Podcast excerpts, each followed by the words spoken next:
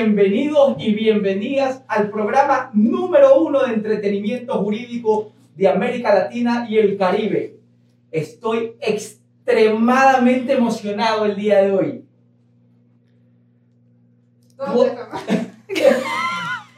La emoción fluye. Y sobre todo emocionado y, un po y, real, y realmente estoy con mucho pánico escénico. Y no, porque, y, no porque me, y no porque me dé miedo la cámara, sino que he firmado un challenge.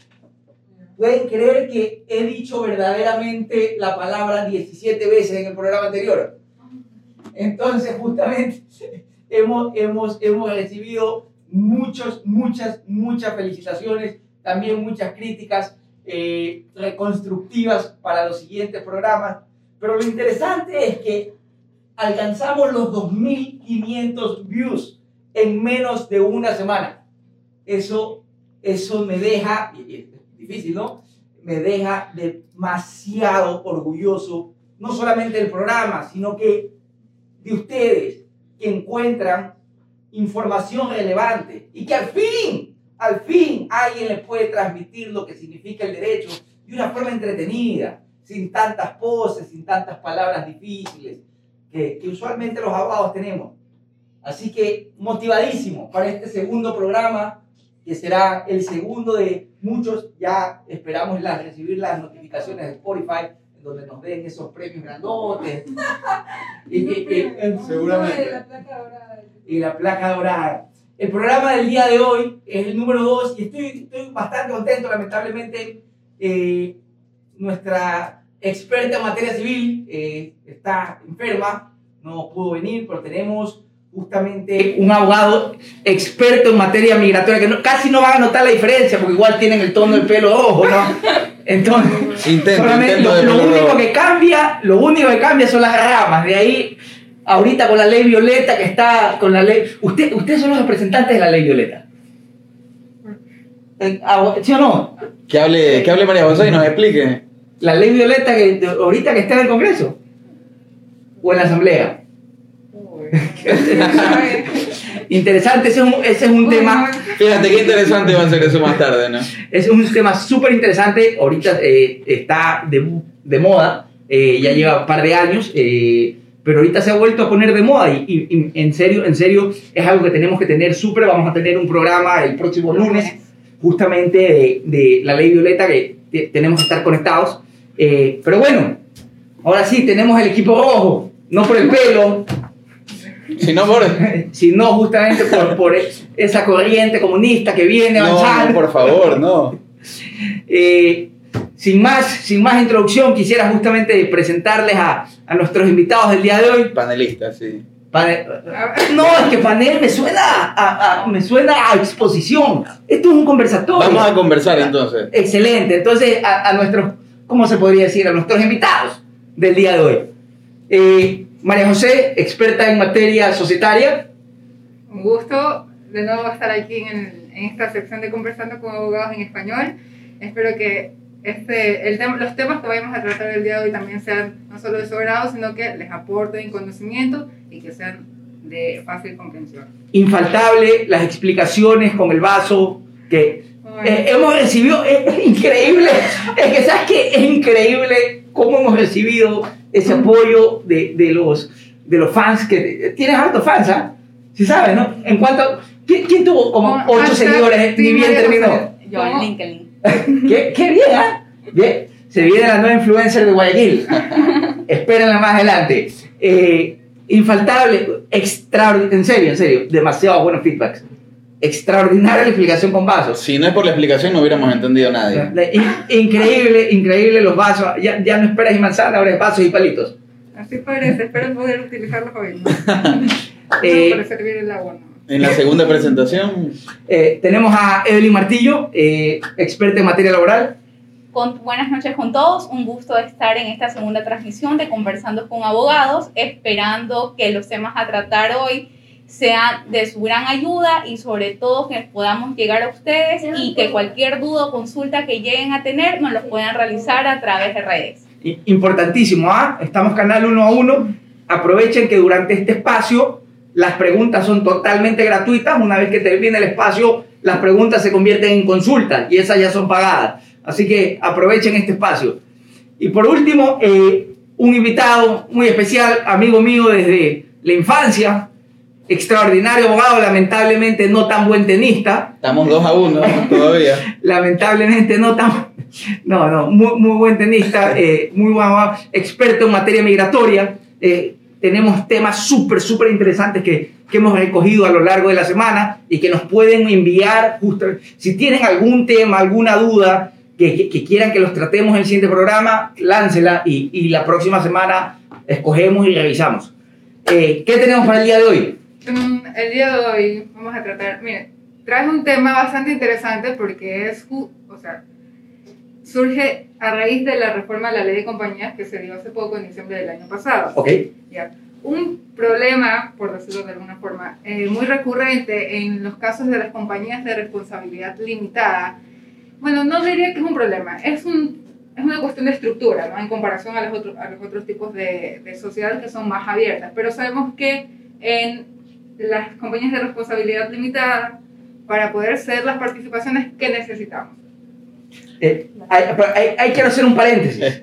Eh, el ceder las, las participaciones. O sea, ¿qué, qué significa? Oh, ok, o sea, significa, ahora sí voy a hacer uso de mis palitos. Yo soy... Eran necesarios. Sí, parece que sí. Soy yo, este, socia de esta compañía de responsabilidad limitada junto a Evelyn Martillo este, y Juan José Ramírez.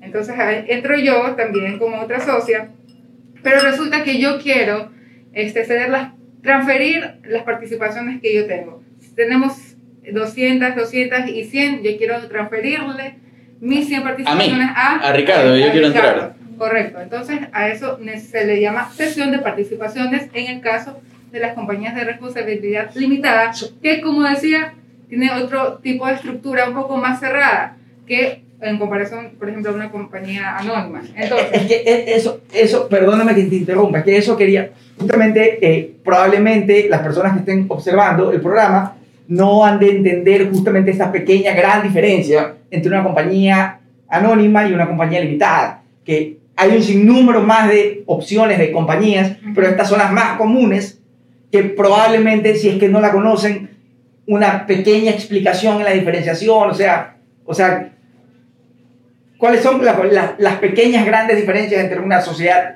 anónima y una compañía limitada? En este tema específico Ajá, pienso este que es por el tema de las acciones. Correcto, es en el tema de cómo se pueden transferir, porque en las sociedades anónimas uno, un accionista puede transferir libremente sus acciones, Ok. pero en el tema de las compañías de responsabilidad limitada, es lo que les estaba preguntando. Necesita aprobación de la es la Junta. aprobación del resto, o sea, de toda la Junta, es decir, en este caso de eh, Juan José, Y de Evelyn.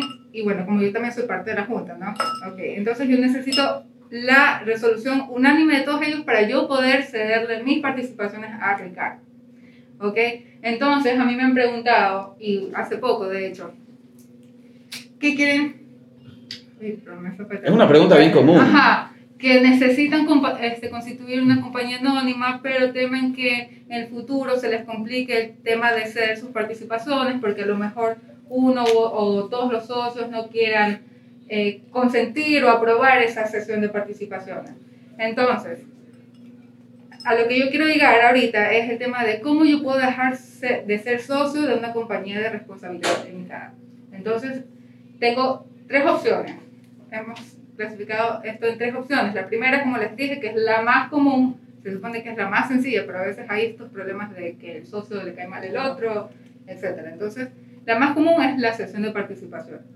De allí hay otra que, bueno, es, una es otra figura más compleja, no vamos a entrar hoy en detalle con este, con este tema, pero está el tema de la exclusión de- del socio, es decir, que la compañía, la junta de, de la compañía resuelve sacar a este, a este socio, a María José López, de la compañía, o sea, quitarle su calidad de socio, por decirlo de alguna manera, en virtud de ciertas causales que ya están establecidas en la ley de compañías. Y la tercera opción es la separación.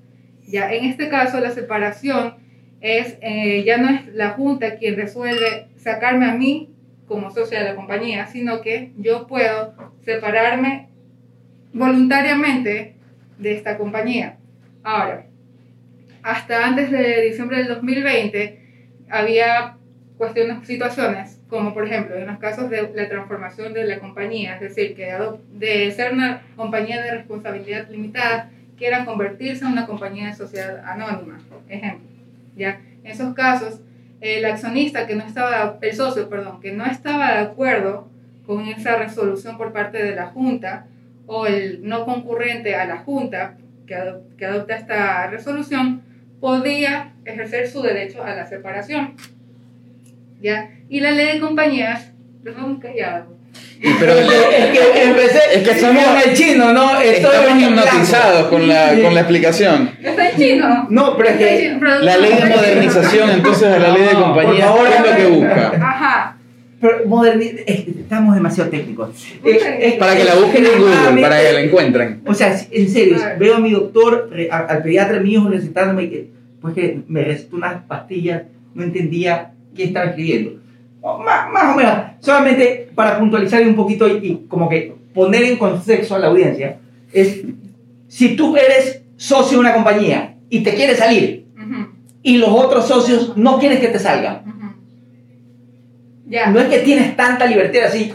Correcto. O sea, que aquí están mis acciones, em, aquí están mis Responsabilidad limitada, estamos un poco con el candado. ¿Cómo, ¿Cómo abrimos este candado? Pero ahorita lo que quería comentar es, lo nuevo, lo novedoso es que ahora en los estatutos de la compañía se puede establecer una, las causales, forma, tiempos para ejercer el derecho de separación voluntaria sin esperar a que la Junta tenga que, por ejemplo, ah, resolver la transformación para Fíjate qué interesante. Entonces, sin necesidad de la aprobación unánime de la Junta, ¿yo puedo excluirme?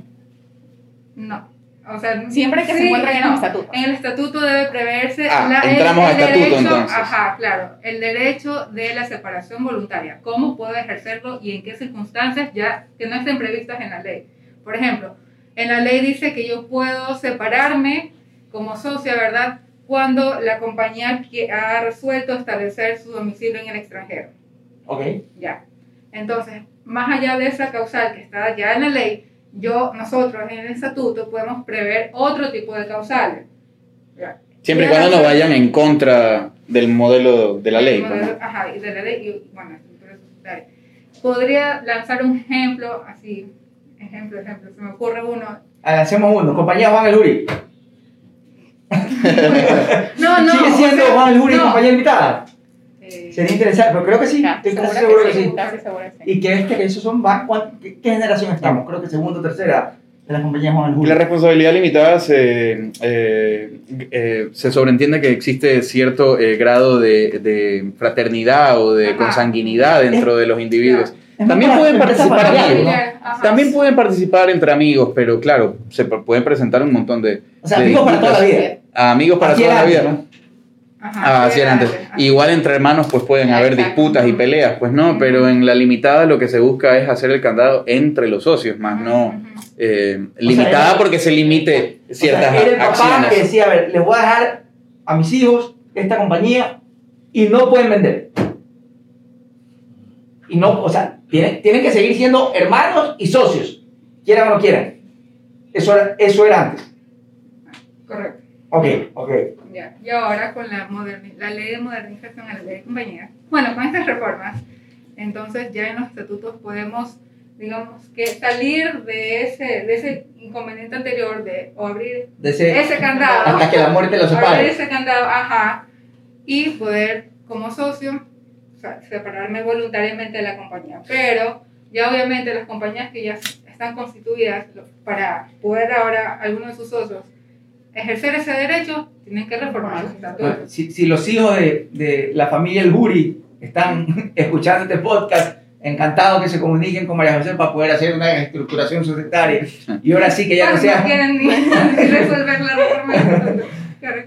y en este caso en específico, para poderle hacer la transferencia de las participaciones en el caso que tú ya no quieras pertenecer a otra persona, ¿Cómo? Te po- o sea, puedes aquí, proceder ajá, a excluirte, ¿verdad? Te, es, te has excluido. Para, inclu- para hacer una transferencia a favor de otra Uh, persona. eh, Yo los- simplemente ceder mis participaciones.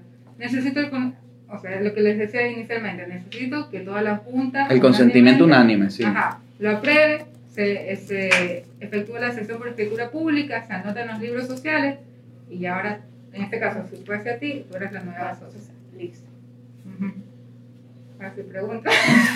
No, es que sabes Bueno, que- hemos estado preguntando, No pero. sé si... Es que sabes que siempre me ha quedado, siempre me ha quedado esa intriga.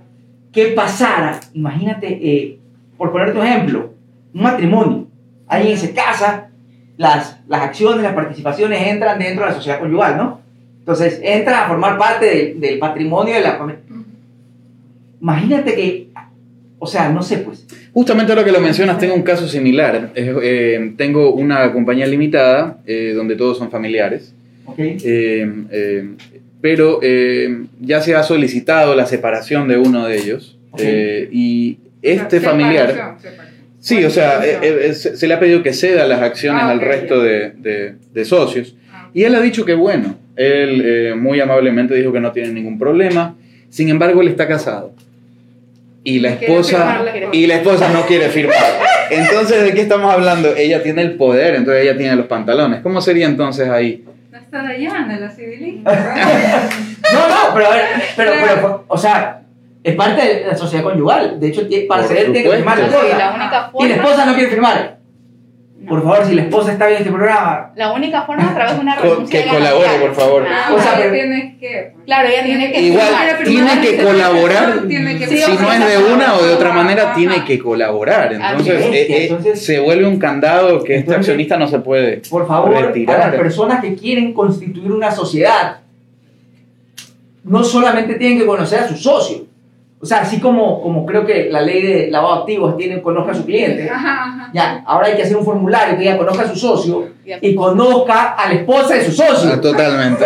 Porque, porque si hacen una compañía limitada, sin obviamente lo, lo que nos trae hoy, si hacen una compañía limitada, no so- tu, tu socio no solamente es, Tu socio, tu claro. so- es la La esposa. esposa de tu socio también. A mis socios que están viendo el, el- el programa el día de hoy, tenemos que, tenemos que revisar unos formularios, por favor. Hoy que nos llevamos bien.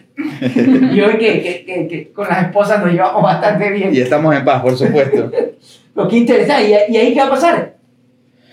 Bueno, eh, se tendría que resolver entonces en, en separación de bienes, en la sociedad Ah, o conyugal. sea, vas a tener que terminar en una partición de la sociedad. ¿Y Tendría qué pasa si el juez coge? Porque, o sea, para concluir, y, y sería un muy buen tema para, para hablar un siguiente Se programa. volvería, adelantándome, sí, se volvería tu socia de la Pues que compañía. imagínate, y esto sería un buen programa para el siguiente, o sea, un buen tema para el siguiente programa, y es que, imagínate que hay un proceso de partición, luego el divorcio, y las, y las participaciones le toquen a la esposa. Claro.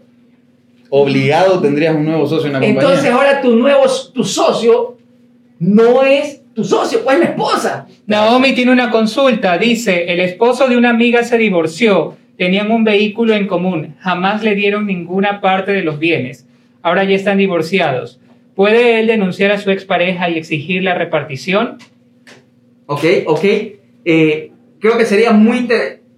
Creo que hay varios criterios. Sí, sí, sí, sí, sí, sí. sí. Y, y lo, inter- y lo interesante es ver ahí, y ese es un gran, y sabes qué, es una gran pregunta, porque comúnmente pasa que luego del proceso de divorcio, eh, usualmente se queda ahí. Ajá, y no, Ya, no, eh, firma el Es divorcio, que la disolución de la sociedad conyugal es es, terrible. eh, es algo que debe hacerse, pero no todo Pero el mundo lo hace. no Creen que con el divorcio se ha terminado. Na- na- nadie lo hace, nadie lo hace. Es que sabes que es engorroso. Es engorroso. Y, los abogados te hablan en chino, entonces... Para eso la- estamos aquí. Entonces, pero, pero sí, sabes que es un tema muy interesante y precisamente, que bien, oye, estoy Mira, muy contento. ¿Cuánto yo- tiempo vamos al programa? Yo- Eh, 17, 20 minutos. y todavía, eh, por- creo que me merezco un aplauso, que de 17 Yo- a 0 veces decir la palabra verdaderamente, no saben cómo me está costando, pero, pero sí, eh, Yo lo un- digo por usted. Verdaderamente, está muy contenta. eh, estamos muy orgullosos. Eh, a, la, a la- justamente a una persona que nos escribió, y, y si dejas de decir verdaderamente, para que veas cómo nos estamos esforzando por ustedes, de cada vez ser mejores. Eh, entonces, para, para, justamente para terminar la, la pregunta, eh, es interesante revisar esos bienes que quedan mancomunados, tengo que utilizar esa palabra, pero traducido al español, los bienes que hicieron juntos, que, está, que forman parte de los dos. Luego del divorcio, no termina ahí. Ahí recién empieza el proceso, en donde tienen que ver cuántos bienes tienen el uno, cuántos bienes tienen el otro. Obviamente, haciendo un pequeño paréntesis, si tienen un hijo menor de edad, hay unos temas de menores que tienen que Pensión revisar. alimenticia, Pero- por supuesto. Correcto, Visitas. tutela, eh, exactamente. Pero cerrando eso, o sea, dejando eso a un lado, eh, el tema de, de esos bienes. Esos bienes tienen que entrar a liquidarse y eso tiene, puede ser de mutuo acuerdo, o sea, si los dos están de acuerdo, y si no, se tienen que ir al juzgado. Bueno, la pregunta entiendo que ya se revisó todo este asunto en el divorcio y más bien eh, estamos ante un reclamo posterior a que ya el juez haya dictado que el carro era Pero de... eh, ya de- había habido partición, o sería sería súper interesante. Eh, que creo que no debe haber habido partición porque dijo no le tocó nada. Es Sí. decir, porque no, no debe haber entrado un proceso. Ajá, claro. Pero, Pero hay- se lo quedó él, aparentemente. Y hay, y hay dos casos, o sea, eh, el caso justamente si se ponen de acuerdo y en caso que no se ponen de acuerdo y ahí tendrían que ir a un juez, que un juez diga, a ver, Revisar la, la nulidad entonces de, de la sentencia respecto a los bienes que se repartieron. Es que habría que ver si hubo partición o no. Mm. No, no creo que haya habido No, partición. Yo tengo entendido que lo vendió arbitrariamente. Y lo cogió, Ajá, arbitrariamente. Ok, entonces eh, deberían entrar a un proceso de liquidación de la sociedad conyugal. Es un proceso judicial y el juez dice, a ver, bueno, la sociedad, en la sociedad hay 10, a ti te toca 5 y a ti te toca 5. Pero lo- para no desviarnos del tema, buenísima la pregunta, podríamos hacer un, un tema en, en el siguiente programa, ya cuando Dayana, seguramente... Pero realizamos como preguntas dentro del segmento o ya como consulta posterior. Ah, no, Si no, no, obvio. Si la haces en este horario, excelente. La siguiente semana, listo. Dayana, le mandamos un fuerte abrazo. Seguramente está ahí Jaime y Eduardito conectados. Que nos manden un, un- un saludo, por favor. Y espero que se mejoren. Eh, de ahí, bueno, eh, volviendo al tema, entonces, creo que estábamos acá. Si la socia, o sea, literal, es hasta que, hasta que tu esposa nos permita separarnos. Eh, dice, eh, regresando al tema, dice Naomi, no, nunca hubo repartición, simplemente armaron un divorcio y solo se presentó a firmar. Mm.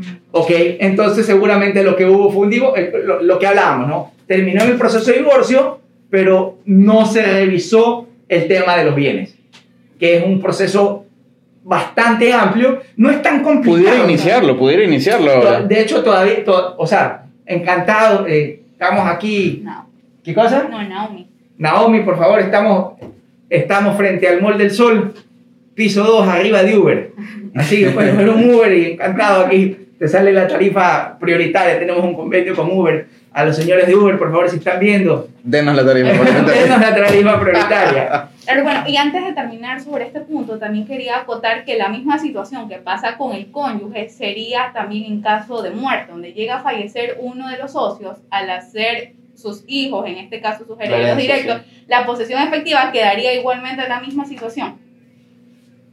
Quedaría en la misma situación, por supuesto. o sea que- 50% al cónyuge de existir y Y ya no entrarían las cónyuges, sino que entra la cónyuge Y con sus gananciales y los hijos. Y usted es socio de los hijos y de Lo estamos viendo como que responsabilidad limitada sería algo muy No, complicado. total- pero no es complicado, simplemente son candados para Claro. proteger a los socios, porque lo que se busca es eso, pues, ¿no? Claro. Que los socios permanezcan dentro de la compañía, porque en, en compañía anónima, haciendo Claro. ahí una pequeña... Claro. eh, para, para compararlas, estamos hablando de que eh, el día de hoy estamos en el acta de junta y de repente entra un señor que en mi vida hemos visto, pues no, y él viene con el título de las acciones, dice, me las vendieron, yo soy el nuevo accionista y ahora tenemos que tratar con él. Claro. Pero, Y- total, pero ahí, ahí también justamente entraron en juego, gracias a Dios, al fin, eh, tenemos una ley de compañías de la serie. Bueno, con la ley de modernización fue hace Ajá. poquito y reformó un montón pero, de cosas. Pero, pero igual, y, y es que a eso iba. En Lo- mi blog pueden verlo, tengo ahí todos los Por- temas más importantes por favor, de la ley de modernización. OnlyFans. No, mentira. El tema es eh, los pactos parasociales. Importantísimo. Un tema, eh, nos podríamos llevar un, pro- un programa de ese tema eh, justamente para, para, para ese manejo de socios en compañía, en sociedades anónimas. Pero tal cual como lo dices tú. Tal cual. Así Pero es. de una al final nos dejas colgado la dirección del blog a meternos a revisar. Y entonces, Cambiamos de tema ya. No, bueno, para recapitular, era eso, lo nuevo que ha traído la, la ley o el- lo que se ha reformado, que es esta oportunidad de poder establecer causales para poder separarme como socio de manera voluntaria. Sin necesidad de la Junta Unánime. Sin necesidad que los demás tengan que aprobar aquello. Ajá. Siempre y cuando estén los estatutos. Ok, entonces una vez más, una invitación, si están conectados aquí, la familia El Juri, por favor, que, Revisar estatutos. que- Ese sería el mensaje final, la. Que sí. Revisar estatutos. No, pues que, que sigan aquí a la, a la que sigan a, a la abogada María José y que de una vez le digan, por favor, reforma estatutos. No, pero magnífica familia, eh, lo que han construido en este país es extraordinario. ¿Será- Ah, sí. ¿Serán los, los importadores de Bian? Por favor, ya nos estamos quedando sin agua Bian, por favor, para que necesitamos un refil. Al que tenga la distribución, encantado, ya les hemos hecho dos programas de pauta. ¿Qué más tenemos? Bueno, tenemos un tema muy interesante. ¿En qué sentido? En que a quién no le ha pasado, y más que todo hablándole a los emprendedores o si no a las pequeñas empresas, de que tienen un familiar, un conocido, un amigo o alguien que le dice en vista de que tiene un RUC y también tiene un usuario para poder inscribir, en este caso registrado como patrono en el IES, de decir, oye, ayúdame necesito tener más aportaciones para poder jubilarme, para poder sacar un préstamo hipotecario, quirografario, o si no, para poder este, acceder a las prestaciones, en este caso de salud del IES. El caso de hoy viene relacionado con esto. En el, ca- el caso específico es de una señora que para ejemplificarlo le pondré Anita. Anita es una persona de la tercera edad, es una persona emprendedora, tiene una pequeña tienda. ¿Qué es lo que pasa? Que se hizo amiga de una señora que acudía frecuentemente a la tienda, veía que había una relación de amistad muy grande. Entonces le realizaba ella, la amiga, le hacía préstamos a la señora Anita. La señora Anita le prestaba 1500, 1500 y estos 1500 efectivamente Anita, si está viendo, por favor. ¿Dónde queda Anita, por favor? no lo puedes. decir. Ah. Anita, por favor, para que invierta con nosotros en el fondo. El punto es que la señora le cumplía con los préstamos, con las cuotas como habían quedado, hasta que el punto llegó en que había ya una eh, relación de amistad muy grande y de confianza, en el que la amiga le dice a la señora Anita, una persona de la tercera edad, ¿sabes qué? Me hacen falta X aportaciones para poderme jubilar. Tú que estás, tienes tu RUC como patrono, afíliame. Yo te pago mis afiliaciones, pero el punto es que yo complete para poder llegar al, al tope, en este caso lo que Qué me pide el. IES, para poder jubilarme. He escuchado muchos casos como este. Exacto, y aquí es donde viene el problema específico. Anita pagaba las cuotas, pagaba el 20, co- el 20,6, que es el porcentaje de la- del aporte, ella lo pagaba y posteriormente tenía la, como la esperanza, porque ya la amiga efectivamente la había cumplido anteriormente con los 3 mil dólares, con los pagos, ella cumplía para no generar multa y retraso en el IES, cumplía con las aportaciones, hasta que le llega una notificación, una notificación del IES en el cual indican que ella se encuentra en mora patronal, que ella tiene una mora, ¿por qué? Porque su trabajadora, en este caso la única trabajadora para efectos del IES, el Ministerio de Trabajo, la amiga, había hecho un préstamo quirografario. Un préstamo quirografario de 5 mil dólares y que ya tenía varias cuotas vencidas. Y que se acerque inmediatamente a cualquier ventanilla, en este caso autorizada por el IES, a realizar los pagos. ¿Qué pasa? Que ella ahí acude a nosotros y nos pregunta No, pero entonces ¿qué le bajó puedo la hacer? presión y llamó al doctor. Oye. No, no, no, no. O sea que, Después llamó a producción, comprar- por favor, para el próximo programa, hagamos un segmento que se llame El acomedido sale jodido. O sea, literal, no puedo creerlo. Y, y lo peor de todo es que pasa tanto. Si a alguien le ha pasado esto, por favor, que ponga sus comentarios. Y que, y- no, no, no, es increíble. Así es. Se comunican con nosotros y nos hacen la, la consulta. ¿Qué es lo que puedo hacer? Y de ahí es donde viene el tema a tratar hoy. ¿Cuáles son las consecuencias de realizar estos actos? Las consecuencias para el patrón en sí o si no la persona como ella que voluntariamente afilia a un amigo, un conocido para X o Y finalidad con el IES, puede salir muy perjudicado, como es en este caso. ¿Qué es lo que ellas nos dicen? Me recomendaron que la saque inmediatamente del IES.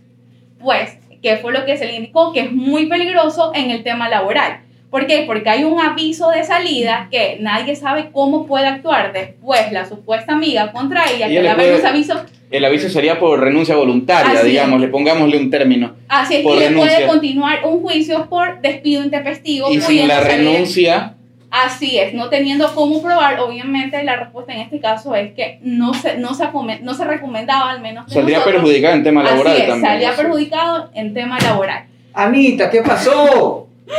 Ahí viene otra que otra, en este caso, otra recomendación que ella nos indicó que les habían dicho. ¿Sabe qué? Necesito sacarle visto bueno. Visto bueno sí le podía sacar, pero ¿cuál es el pequeño y gran requisito que nos pide el Ministerio de Trabajo para poder iniciar un visto bueno? El certificado de cumplimiento de obligaciones. ¿Qué pasa? Que Anita se encontraba con su certificado de cumplimiento de obligaciones en mora, por ende no podía iniciar la acción de visto bueno en contra de la Tendría que cancelar el valor y luego para poder... Exacto. Por favor, si sí. ella quería iniciar la acción, tenía que hacer lo que aquí indica. Tenía que pagar, la- tenía que pagar las cuotas del préstamo quirografario, ella, y como no había qué sueldo descontarle, porque era una relación laboral ficticia, obviamente salía más perdiendo. Estoy desconcertado. Entonces, aquí la situación es cómo puedo hacer para ya no perder más, no tampoco para ya no perder, para tratar de no perder porque se complica mucho la situación. Terminar así por así esporádicamente con un aviso de salida, decir que la relación laboral terminó, ¿quién quita que me vaya a mandar por un despido intempestivo? ¿Y cuánto no vaya a salir? Y si me dicen un visto bueno, no tengo el certificado de cumplimiento de obligaciones. Entonces, en, esto, en este caso en específico, y así como hay muchos casos, y es muy frecuente que suceda esto, la recomendación de nosotros es, si tienes un amigo, un conocido, un familiar que te pida eso, piénsalo siempre dos veces, más de dos veces, y consulta las posibles consecuencias que puedas llegar a tener, porque así mismo se puede evidenciar que son consecuencias muy grandes que se puede llegar a tener, tanto desde el punto de vista laboral, con el IE, e inclusive ella Anita puede ser sancionada con una sanción administrativa en el IES por una afiliación fraudulenta por todas las prestaciones y beneficios que se le hizo a la amiga, en el caso de llegarse a descubrir. Anita, ¿qué pasó? Pero, ¿y qué de la vida de Anita? ¿Qué dice hoy? ¿Qué pasó? La vida de Anita, ¿qué es lo que estamos tratando? O Se está quedó chira tratando de decidir, paga, le, trata, le, paga las, las- le paga el préstamo quirografario hasta las cuotas que se encuentran vencidas para poder iniciar una acción, o si no, trata de conversar amablemente con la amiga de que le firme una renuncia Amablemente es importante. para ya poder Claramente la terminar la amiga relación. no fue nada amable al Así pedir el es. préstamo La única forma para que pueda dar por terminada inmediatamente es una conversación donde le tenga una carta de renuncia firmada y tratar de así evitar un tema laboral a futuro de un posible despido intempestivo teniendo puede- la renuncia de Y como no, puede soporte. ir, y no puede ir al pedir perdón, que se equivocó. no ¿Hace cuánto tiempo? puede tener una sanción administrativa más fuerte por una afiliación fraudulenta entonces tiene todos los campos cerrados por eso siempre es importante te- estar muy atenta a todas estas aristas que se pueden abrir por tratar de beneficiar a un amigo Por favor, es- creo que es claramente, ah, para, para que vean, ¿ah? No, claramente, claramente. claramente necesario un segmento que se llame El acomedido sale jodido. así es Y poder, es, decir, es que sí. Es A, que sí. a producción hay que pedir ese segmento, favor, gente. Un segmento del acomedido sale jodido. Y, y las personas que nos están viendo. Pongan sus casos, que pongan si sus casos más tienen interesantes. un caso de- del acomedido sale jodido, por favor, que nos lo comenten. Y aquí los tratamos y le damos las, las sugerencias de posibles soluciones para, para, no estar, es. para dejar de estar menos jodidos. Naomi y, y Hello Soy Glenn mandan a decir excelente explicación. Muchas gracias, Gracias. por favor. Wow, se ha, Saludos. se ha entendido muy bien. y- entonces. y- y en la plataforma no pueden hacer que, que hagan una donación, no. por favor, o por lo menos que nos, unas pizzas que nos manden a dejar aquí a. Si los señores de Domino's o de Pizza Hut están viendo, por favor, unas pizzas serían siempre bienvenidas. No sea agrio, dicen por ahí. Bueno, no, no nos esforzamos. ¿ah? Ya nos contestó Dominos, ya nos contestó. Fue Domino seguramente, o el presidente del líder. Eh, a ver, no, buenísimo, buenísimo. Eh, y bueno, esto es nuestra pobre amiga Anita. eh, Así es, la recomendación es antes de actuar o tratar de hacer algo para poder beneficiar a un tercero, siempre consulte cuáles son, tanto en tema laboral, civil, en todas las ramas en las cuales puedan haber este, en este caso, una injerencia en el futuro, tratar de, con- de consultar con un profesional cómo puedo proteger. Déjenle un tweet ahí a Evelyn Martillo. Es que en ese caso específicamente todo empieza muy sencillo. Sí, todo empieza y con termina un... complicado, termina con un inicia Por con un favor, favor. es un enredadero.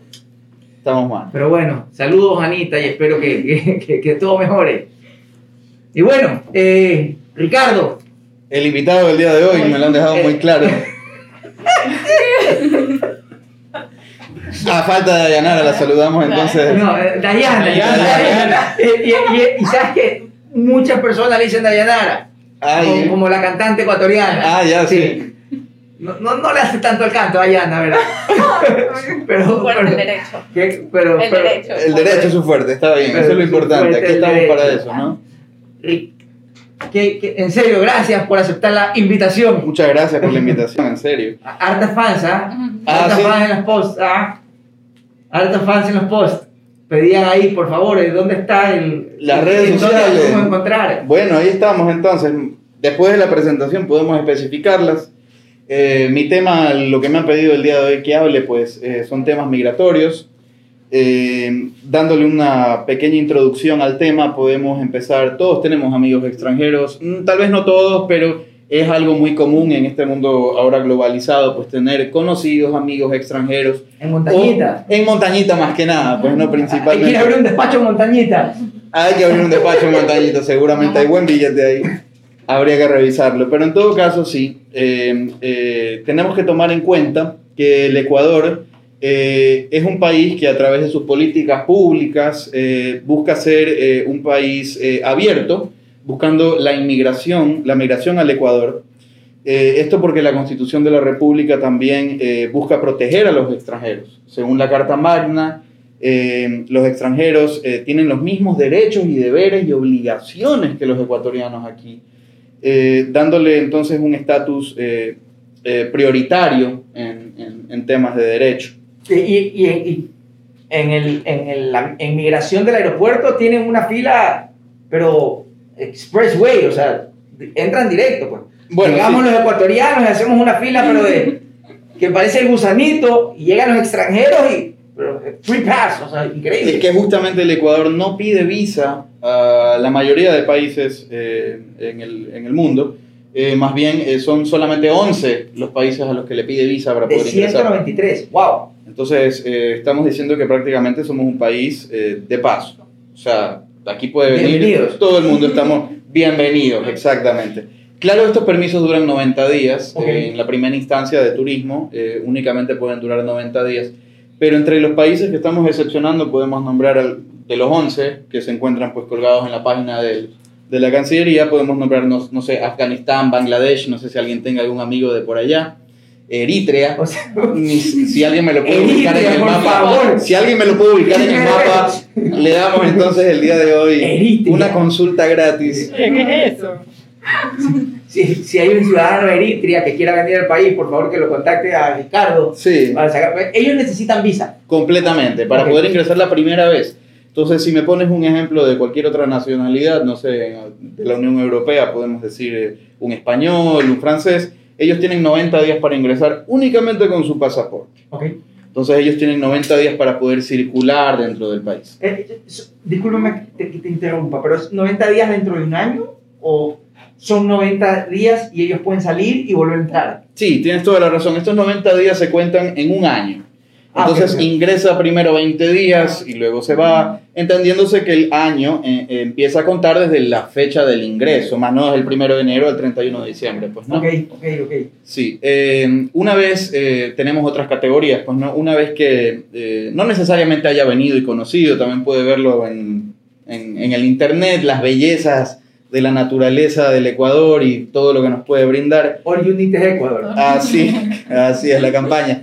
Eh, la persona puede aplicar a una residencia temporal, así es como la divide la ley de, la movi- de movilidad humana, Ok. eh, expedida en el 2017.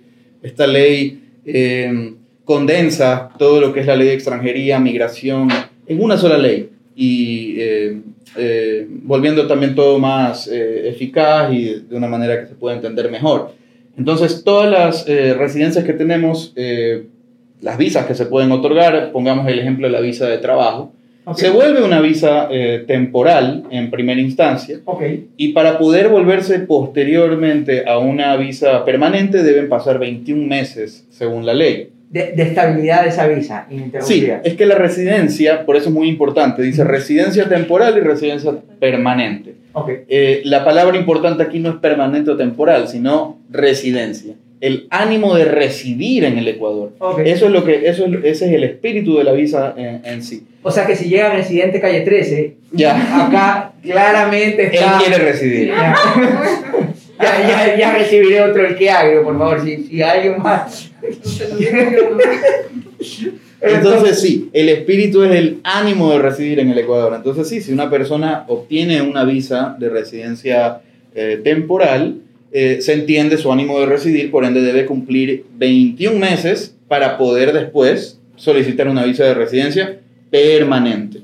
Que la única diferencia sería que la permanente te da una residencia indefinida. Y ojo, no dije infinita, dije indefinida, que son dos conceptos completamente distintos. Al decir indefinido significa que va a tener fin, pero que desconozco cuándo será ese fin.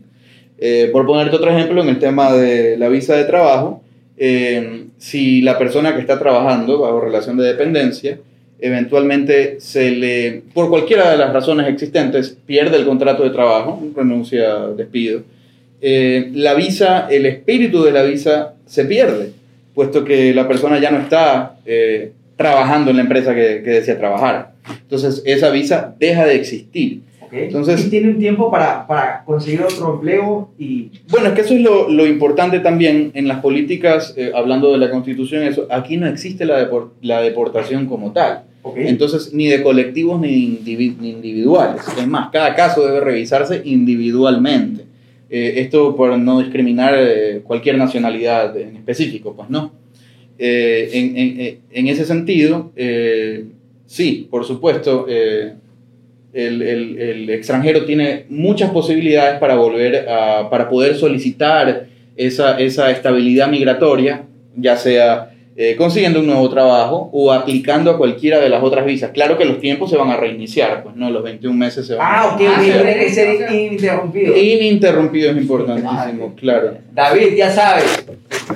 Eh, justamente eh, tenemos un, un nuevo integrante en nuestro equipo. ¿Ya? David, eh, de nacionalidad venezolana, extraordinario, extraordinario colaborador. Le encanta trabajar en las noches, acompañado de Andrés que ya, ya Y sabes. no cobra hora extra. No, es que, es que el, de hecho el, el horario es desde las 10 de la mañana, desde 10 de la noche a las 6 de la mañana. Ah, ok. Y la entrevista de trabajo, porque imagínate, o sea, la entrevista de trabajo la hicimos a las 3 de la mañana. Y nos preguntó 600 veces que por qué era a las 3 de la mañana. Y era porque precisamente la jornada laboral era desde las 10 hasta las 6 de la mañana. Pero, pero increíble, increíble.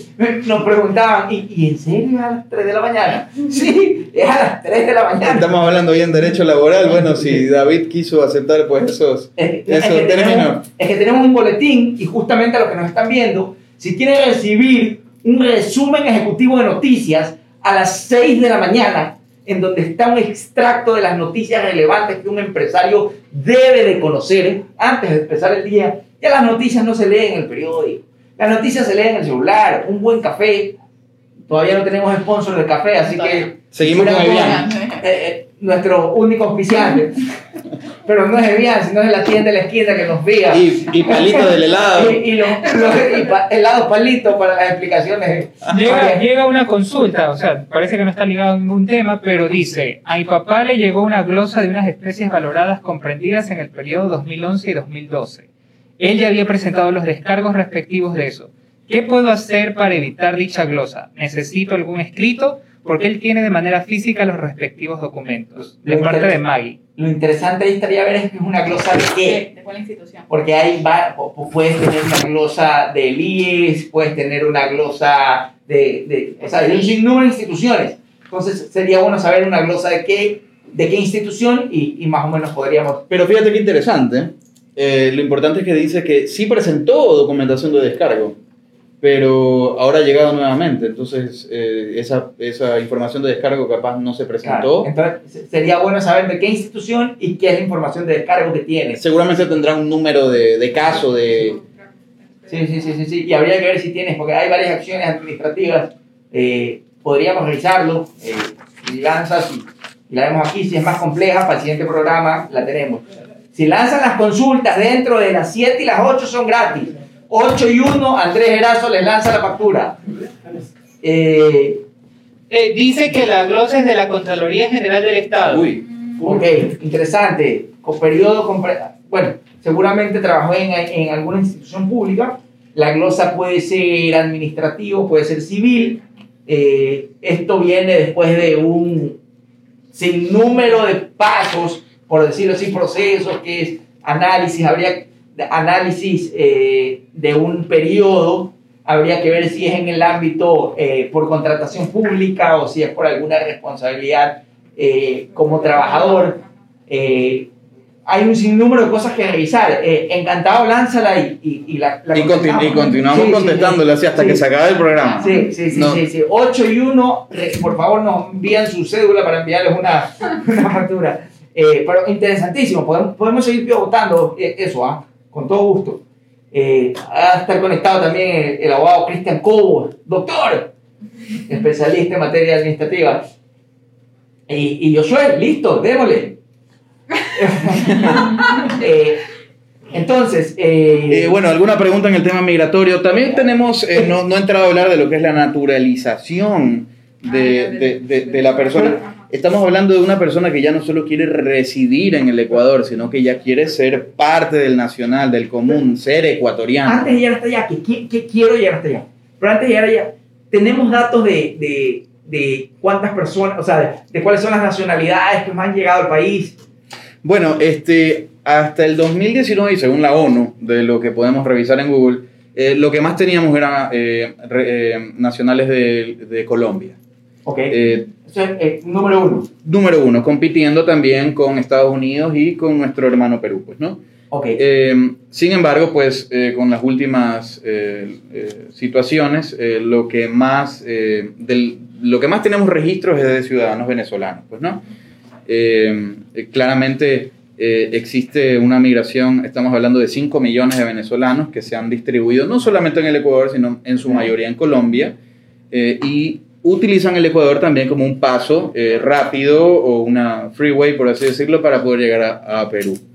Eh, en Ecuador pues se han implementado algunas este, políticas para poder eh, darle, eh, porque en Ecuador estamos hablando de dos, dos principios que la constitución tiene. Tenemos el principio de libre movilidad que, que implica o significa que el extranjero, somos una, una puerta abierta para que el extranjero pueda venir, obvio con ánimos de turismo, de inversión, pero eh, eso también al segundo principio lo deja un poco vulnerado, que es la seguridad nacional de saber qué ¿Quién tipo de inmigración, pues quién entra, quién sale, pues no. Entonces, por encontrar un balance se han puesto ciertos requisitos, ciertos eh, parámetros. Entre esos, por ejemplo, era el pasaporte vigente, que aunque parezca natural tener un pasaporte vigente, uno hace poco fui a sacar mi pasaporte ecuatoriano y bueno, eh, aunque no fue inmediato, sí estuve unas tres horas en el ministerio.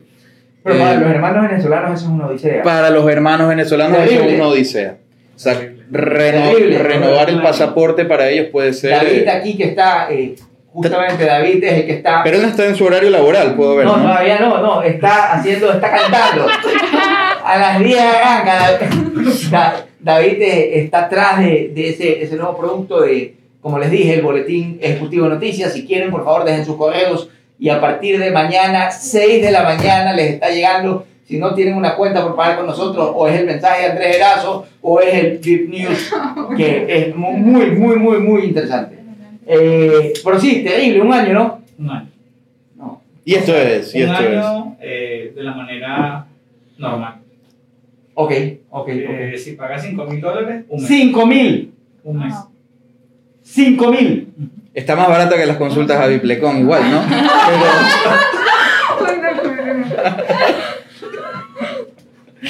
Andrés, por favor, baja las tarifas. Mira, mira, mira, mira, mira. No, eh, a los emprendedores, si, si gustan, aunque parezca, no, no, sí, tenemos una, de hecho, apoyamos mucho el emprendimiento, tenemos una tarifa pre- preferencial, al, estamos haciendo cosas interesantes con, con un par, ya los comentaremos en, en su momento. Eso es lo importante. Si están justamente emprendiendo, eh, vengan, encantado, tenemos una, una tarifa preferencial. Pero sí, claramente hablando en serio, es un atropello eh, los valores que estamos hablando y los tiempos eh, que estamos diciendo. No estoy diciendo que la política de pedir un pasaporte vigente sea algo de, de otro mundo, es, lo, es, es lo común, es lo normal. Ok. Pero claro, se entiende que hay un candado ahí porque hay un conocimiento de que pues la eh, función pública en Venezuela, nuestros hermanos venezolanos, pues no está dando los pasaportes con la normalidad Saludos a los hermanos. que debería hacerlo. Entonces sí, ese sería uno de los, de los pequeños. eh, sin embargo, como te expliqué hace, hace un momento, no existe la deportación, entonces no hay, un, no hay realmente un- una persecución eh, eh, por sacar a los hermanos venezolanos del país, sino que sí, sí tenemos, eh, más bien, eh, existe un afán de poder regularizarlos, de que ellos puedan tener una calidad estable. ¿sí? Entonces, muchos venezolanos pues consiguen el trabajo, consiguen tal vez este, el contacto, eh, conversan con el nuevo jefe, les dan el trabajo, les hacen el contrato de trabajo, los afilian al IES, estamos casi listos, falta pedir la visa y al momento de pedir la visa no tengo pasaporte. Entonces eso puede ser eh, realmente pues una traba eh, al, al- al final de cuentas. Ok, ¿Y, hay- y hay alguna forma que, que, que se los pueda ayudar? O sea, si, si tienen justamente... Bueno, habría que pedirle a Cancillería pues que nos dé alguna Por favor, opción. eh, Por favor, el canciller, si está viendo aquí, el abogado Ferber está que le clama que por favor tiene una lista, espera ahí en su despacho para que despache. Con otras nacionalidades pudiera ser un poquito más sencillo, eh, pero igual eh, si hay documentación pues eh, que se requiere de esos países. Este, uno de los más importantes es el antecedentes penales, que aunque esto es a, a mi criterio mío eh, propio, eh, está bien solicitarlos, pero aquí tenemos un sistema de no discriminación, aquí no discriminamos eh, raza, Ya no se religión. piden los trabajos. Antes, Antes era podía- obligatorio. Antes era obligatorio. Ahora ya Wow. ni la foto es obligatoria. Ok, Así es. Ok, ok. Sí, justamente porque supongo que en los currículums al ver la foto decimos, "Mm, este no porque se ve feito. Ah. Entonces la, la apariencia puede llegar a ser, eh, y- al- eh, a, a primera vista, pues algo, a- algo que, que- que- que el personal de contratación quisiera observar, pero que sí termina siendo un poco discriminatorio, bueno, y lo dejamos sobre la mesa. Totalmente, un Eh, debate grande. Es Así un es. debate enorme, pues ahí. Y únicamente, o sea, con respecto al tema laboral con las visas que está en este caso se está hablando, al momento de contratar el, el contrato de trabajo de una persona que es extranjera, tiene requisitos distintos a, a diferencia de contratar a un nacional. Entonces simplemente es para tomar en consideración y poder en, en este caso tener un contrato totalmente válido para que también ese- poder beneficiar a nuestro colaborador en el caso de que esté realizando cualquier tipo, en este caso, trámites de visa o cualquier tema relacionado con su Cancillería, ahí le vamos con David, ¿sí o no? Vamos a, de una. Y aquí ya tenemos a Ricardo que nos va, tiene contacto directo con el canciller. Eh, ¿Y qué pasa si viene alguien y se enamora y entra Cupido? Bueno, en los temas de eh, la visa de amparo por matrimonio, eh, sería esa la que estamos conversando, eh, es una de las más comunes, creo yo. Dentro de lo que también es laboral, inversionismo. Este, pero sí, eh, existe eso. eh, la- las personas pues se enamoran y desean que el extranjero viva acá. Ok. Eh, no tengo estadísticas, pero sí es muy probable también que el ecuatoriano vaya al país del, del extranjero. Pero sí hay casos en los que el extranjero viene acá. Y lo bueno es que eh, en esos casos lo único que se pide, pues más que nada, es el acta de matrimonio en sí y que el extranjero pueda demostrar o probar que en su país de origen es soltero. Ok. Eso sería eh, eh, clave porque eh, sí. eh, se presta. se aunque el matrimonio es, eh, se entiende universal, se entiende global, eh, cuando tú te casas aquí pues en Ecuador y tú te vas de viaje a los Estados Unidos, no es porque no, no significa que en Estados Unidos no estés casado, también estás casado en Estados Unidos y, y sí, estás casado bajo las leyes ecuatorianas, pero se sobreentiende que existe el matrimonio. Eh, lo único que habría que hacer en ese sentido para constar como casado en Estados Unidos sería registrarlo. Y si, Eso sería y si la persona formaría parte de una religión en donde esté permitida la, mono, la bigamia o la... Bueno, ahí claramente tendríamos un, claro, eh, un caso excepcional.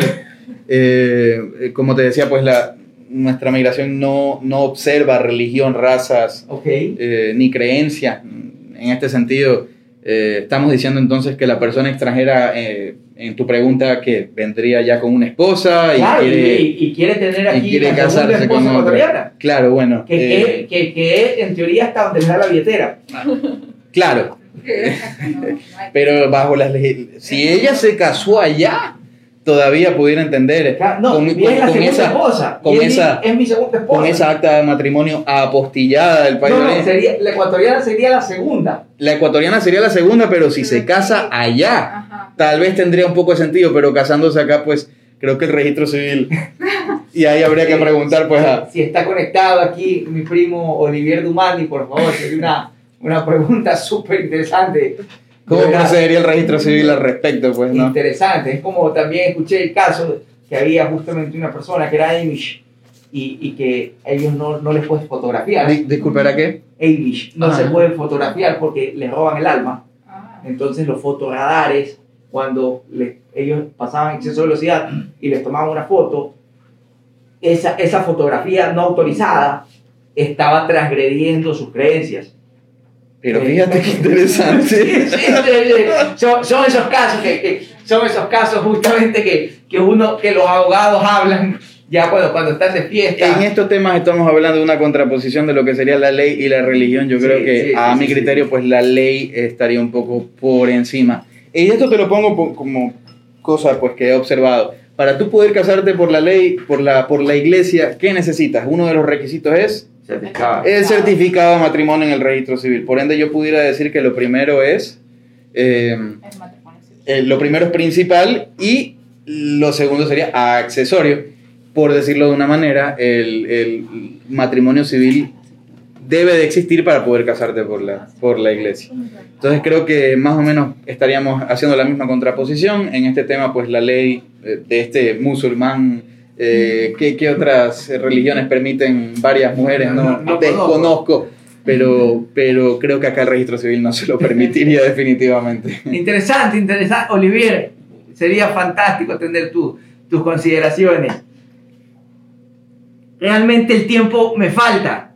Creo que hay tantos temas que podemos abordar eh, que me gustaría seguir conversando. Tenemos todavía más palitos, tenemos muchos temas laborales. Naomi, encantado. Todavía te quedan tres minutos para poder lanzar la consulta. Hoy, hoy, tenemos, hoy tenemos el día de San Patricio, pues no, hoy es el 17 de Ah. marzo, tenemos el día de San Patricio. Pensé venir de verde, pero no sé, como no vi la cerveza, pues pensé que, Eh, eh, no, que tal vez verdad, después, la- todavía no tenemos un auspiciante de cerveza. aunque después me dicen que todavía no, así que bueno, Ya No habrá celebración de San Patricio. de, de un dólar cincuenta.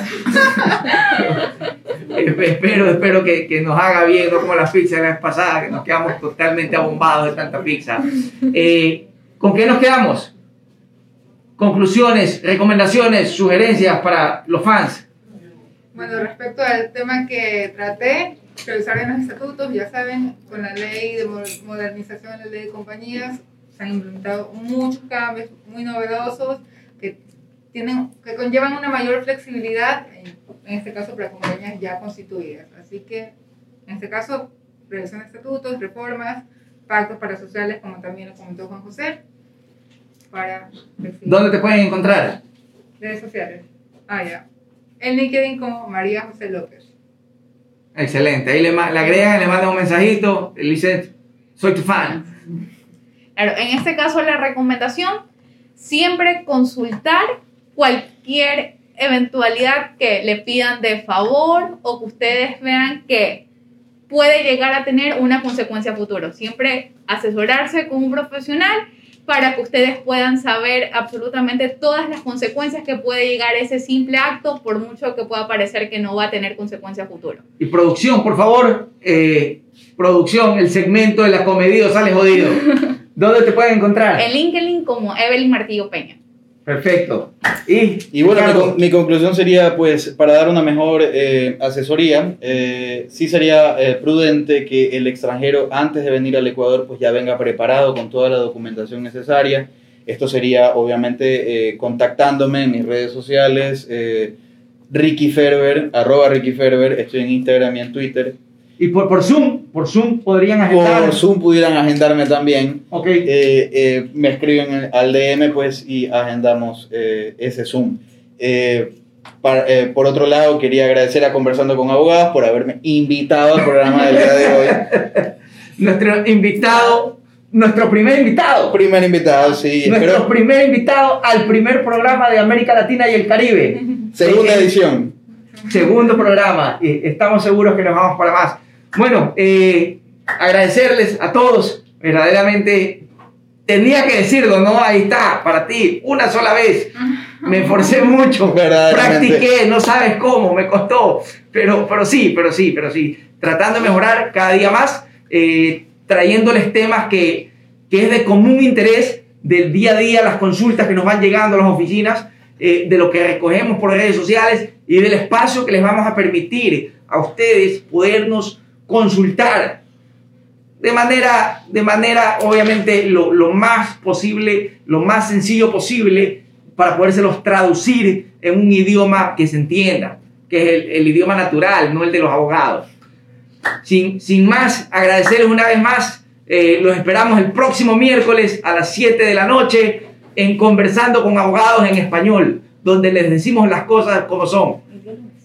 Muchas gracias. Ah, y el día lunes, perdón, perdón, perdón.